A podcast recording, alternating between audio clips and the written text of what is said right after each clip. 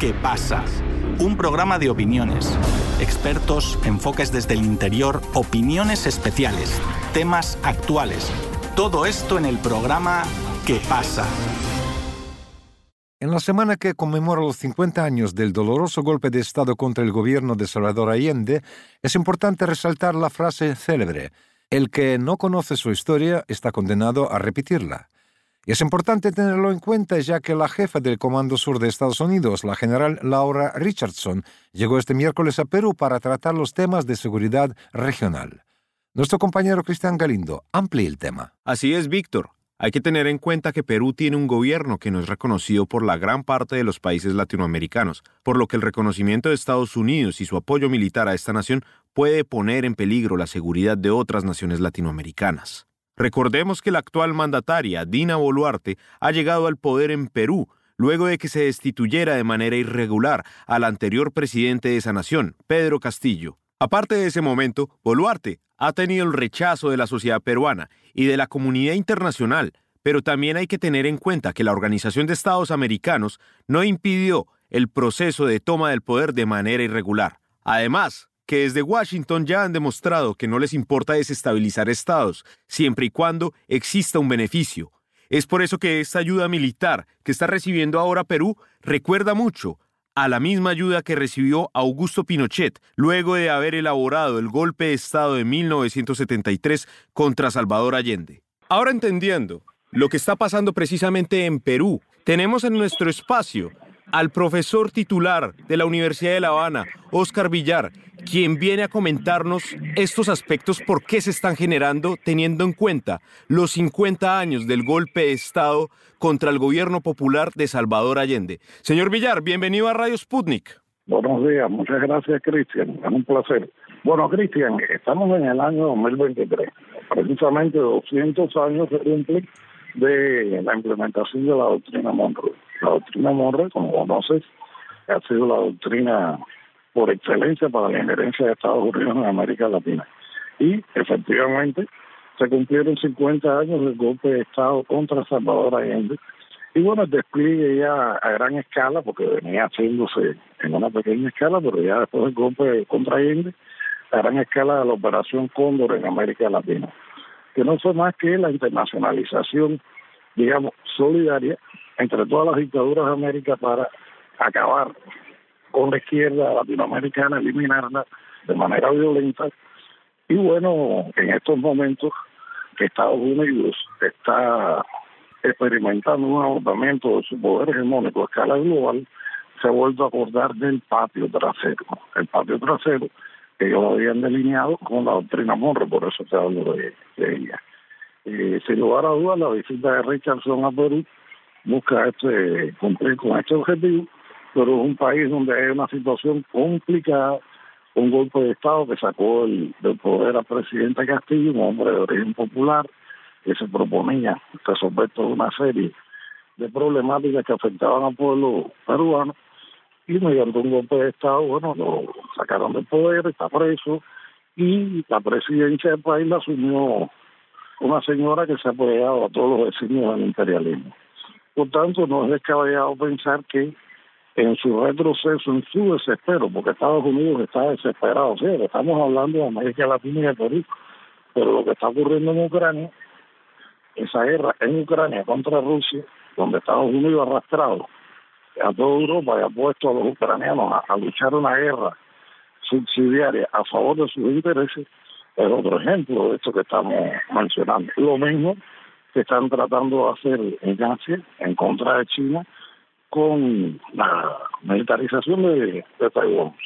Entonces, en el caso de la de América Latina, Cristian, no es descabellado pensar que ante el avance de las fuerzas populares que tú has ido fijando en varios países, la incorporación de Argentina, más Brasil que ya estaba, el grupo BRICS, toda una serie de, de eventos no que pudieran estar indicando un relanzamiento de la izquierda en el poder en América Latina con sus programas populares, bueno, pues Estados Unidos apela a lo único que sabe, a la violencia.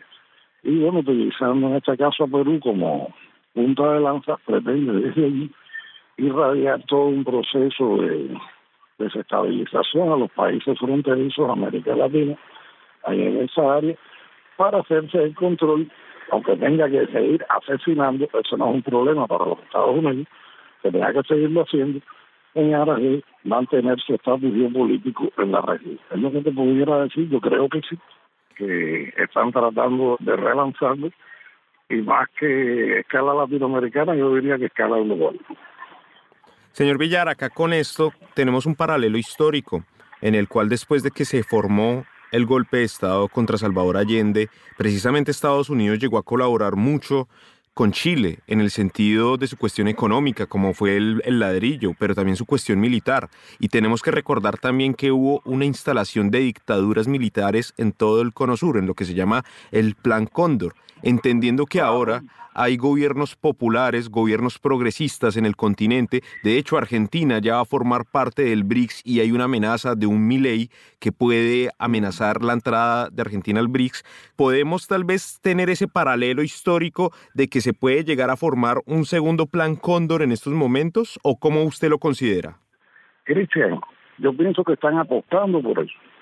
Están apostando por eso. Fíjate que me está mencionando mi ley y yo creo que mi ley es un clon, es la, ya te digo, es la fusión en una sola persona. Cuando uno lo voy a hablar y lo ve, realmente te dice, bueno, Trump, Bolsonaro, todas estas personas se han quedado pequeñas al lado de mi ley. Es un desastre y yo pienso que sí, que Estados Unidos está desesperado como se siente en estos momentos, porque es evidente que está perdiendo la hegemonía, que hay un proceso en marcha de desdolarización en el mundo fíjate las cosas que está haciendo en América Latina, relanzar un plan Cóndor para ellos sería muy beneficioso. En primer lugar, porque en una América Latina llena de dictaduras militares, el proceso que se viene es de la militarización. Y Estados Unidos, en, estos momentos, está abocado a vender armas. Fíjate que los yo siempre explico y digo que los dos mecanismos de dominación económica del imperialismo es mediante la venta de armas que beneficia al complejo militar e industrial y en el uso del dólar que funciona como una aspiradora de la riqueza global. Bueno, el dólar está siendo cuestionado. El dólar está perdiendo preponderancia, eso es evidente, eso lo sabe todo el mundo, no de, de la noche a la mañana, eso es un proceso que va a durar un tiempo. De hecho, no va a desaparecer, pero ya el dólar no tiene la preponderancia que tuvo hace un tiempo. Entonces están ellos un poco desesperado y una América Latina militarizada con dictaduras comprando el armamento y reprimiendo a la izquierda sería para ellos lo más beneficioso. Esta señora Richardson, la jefa del Comando Sur, es extremadamente agresiva. Lo ha manifestado en varias ocasiones y no es descabellado pensar de que ellos estén tratando de crear un escenario de ese tipo. Ahora, te digo una cosa, eso es lo que ellos desean. Ese es para ellos el escenario deseado. Habrá que ver cómo reaccionan los países de América Latina, porque tampoco la América Latina debe la de hace 50 años. Entonces habría que ver cómo los países de América Latina comienzan a blindar, o existe una CELAC, existen otras entidades, hay que ver cómo América Latina se blinda para evitar que se venga un proceso de ese tipo. Ellos en estos momentos en los bueno, en estos mismos momentos los tres países más importantes de América Latina, México, Brasil y Argentina, tienen gobiernos de centro izquierda. O sea que son gobiernos que no son afines al proyecto imperialista. Supongamos que el oficialismo de Argentina logra derrotar a ley se va a mantener esa situación. Y se le hace un poco más complicado avanzar en, un proceso de pero de qué es lo que más desean, puedes estar tú tranquilo, seguro que es así. Fíjate que en Estados Unidos lo que está, lo que se ve como vanguardia política es lo más retrógrado de esa sociedad. Esta es otra cosa que ilustra con creces la situación en que se encuentra. Es lo más retrógrado, lo más reaccionario es lo que uno ve como fuerza política estadounidense. Han perdido los escrúpulos. Ya te digo, yo siempre pongo el ejemplo de Victoria Nuland en el año 2014 en la Plaza Maidán en Kiev esa mujer allí dirigió in situ el golpe de Estado contra el presidente Yanukovych. Y como Estados Unidos después ha obligado a Europa a entrar en una crisis, en una recesión por tratar de apoyar a Ucrania contra de Rusia. Y eso mismo están tratando de hacer en Taiwán y lo van a querer hacer en América Latina y lo van a querer hacer en todos los lugares donde esté siendo cuestionado su poder hegemónico.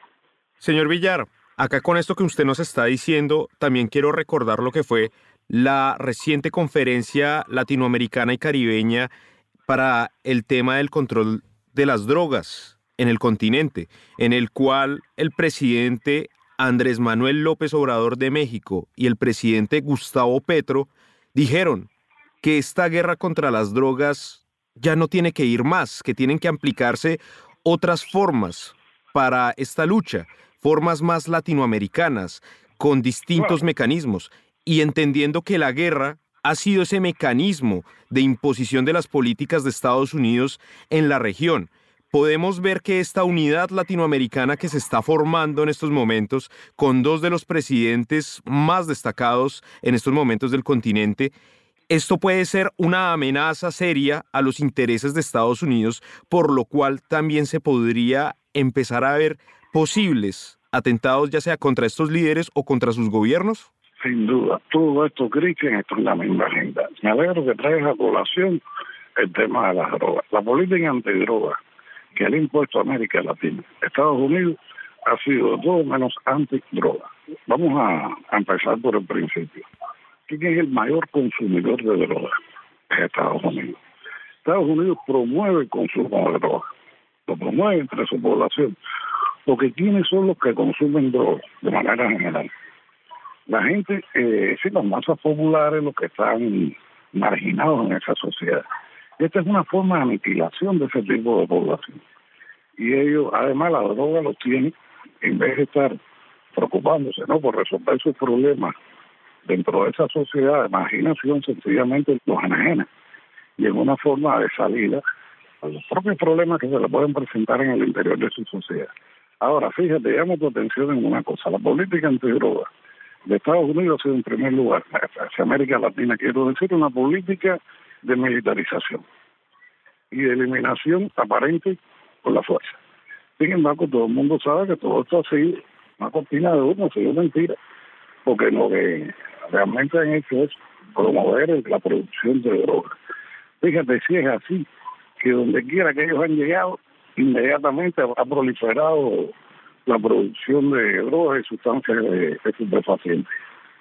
Así fue, porque en Colombia no había droga hasta después de 1948, en México tampoco. Donde quiera que ellos lleguen, inmediatamente prolifera la droga. Te digo más, Afganistán, en época del talibán, los talibanes eliminaron la amapola. Y más Estados Unidos y de nuevo Afganistán se convierte en el paraíso de la amapola. ¿Te das cuenta? Entonces es una política muy hipócrita de la que ellos se aprovechan para la intervención militar en todos los asuntos de los países. Sobre pretexto de vamos a combatir la droga, yo necesito tener acceso a todos mis territorios, a todas mis eh, instituciones, porque necesito controlar la droga. Se han dado caso que la droga ha salido para Estados Unidos en los mismos aviones de la DEA.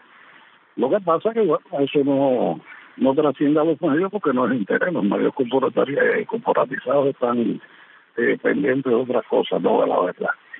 Sin embargo, bueno, yo creo que lo que están planteando López Obrador y Pedro es sencillamente la solución latinoamericana al problema de la droga.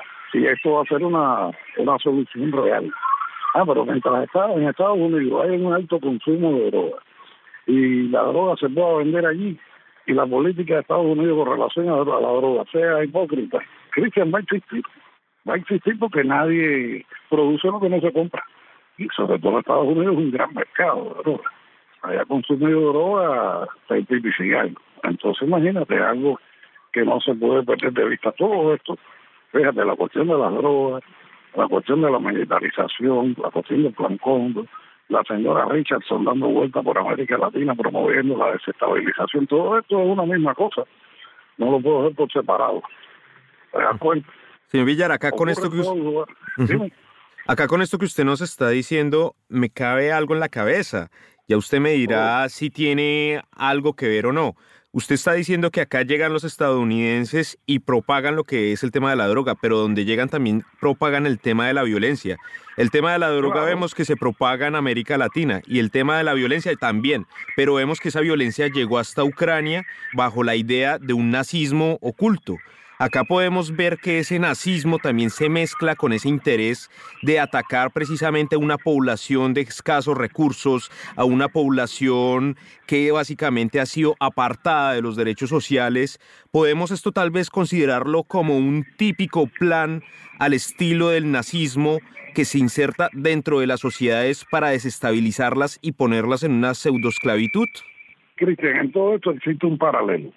Sin lugar a dudas, donde quiera que está la droga, inmediatamente aparece la violencia. Eso es algo que es consustancial. Fíjate en la historia de tu país. La violencia y la droga llegaron de la mano y de la mano de los Estados Unidos. Y bueno, sí, también lo tenemos presente en otros lugares. En el caso de Ucrania, es muy lamentable. Ahí tienes tú también. Hoy en día, bueno, Ucrania acaba de aprobar, el gobierno ucraniano, de cual su mandatario, su presidente, señor Zelensky, ha reconocido que consume cocaína. Y acaban de aprobar el uso de la marihuana. La marihuana hoy en Ucrania es una cosa, una cosa normal. Y es normal, no, es una cosa que es legal. El uso de la marihuana y el consumo y la venta. entonces, la droga y la violencia siempre andan de la mano, vienen montados. Eso puede estar tú seguro. Y esos estados caóticos son los que Estados Unidos busca tener en todas partes del mundo. Cristian, el caos es el escenario ideal para dominar. Y bueno, vamos a ver, donde quiera que lleguen, promueven la violencia, promueven la droga y a partir de ahí entonces, bueno, consiguen un objetivo político, no politiquero, como me gusta decir a mí, porque es la verdad. Y es lo que está pasando. Fíjate que la población extremadamente violenta en Ucrania casi todos consumen droga, casi todos consumen alcohol, que son los, nazis estos que uno ve que dice, por favor, ¿de dónde salieron? ¿Cómo es posible? Y esos nazis que tú ves hoy, es posible que hace 15 años no fueran así, los fueron convirtiendo poco a poco. Y ellos, el uso de la droga, las herramientas de la guerra cognitiva, la manipulación, la propagación de la violencia, todas estas cuestiones que son consustanciales al régimen estadounidense, hoy en día están presentes en cualquier escenario donde haya situación de caos y violencia. Puedes estar tú muy seguro. Exactamente, señor Villar, exactamente. Pues entonces es así que vemos cómo hay una amenaza en América Latina, que es la amenaza de la desestabilización, promovida directamente desde Washington, teniendo el ejemplo del golpe de Estado contra Salvador Allende hace 50 años. Y hoy se está repitiendo esta situación viendo que la hegemonía de Estados Unidos está cayendo en América Latina y en el mundo. Pero esto lo seguiremos viendo claramente desde acá, desde Radio Sputnik. Así que, señor Villar, muchísimas gracias nuevamente por estar acá con nosotros y plasmarnos estas ideas de lo que está pasando en el mundo y la seriedad, sobre todo para América Latina, a la cual se le puede poner un segundo plan Cóndor. Así que muchísimas gracias, usted sabe, por acá siempre bienvenido. Solo te voy a terminar diciendo una cosa. Hay que volver a una frase de Che en un discurso en la Asamblea General de las Naciones Unidas. De Che señalando con los dedos una cosa mínima, decía, el imperialismo no se le puede dar ni un tantito así, nada, porque inmediatamente se coge la mano y todo es barato. Es lo que estamos viendo, Cristian. Bueno, muchas gracias, fue un placer participar con ustedes.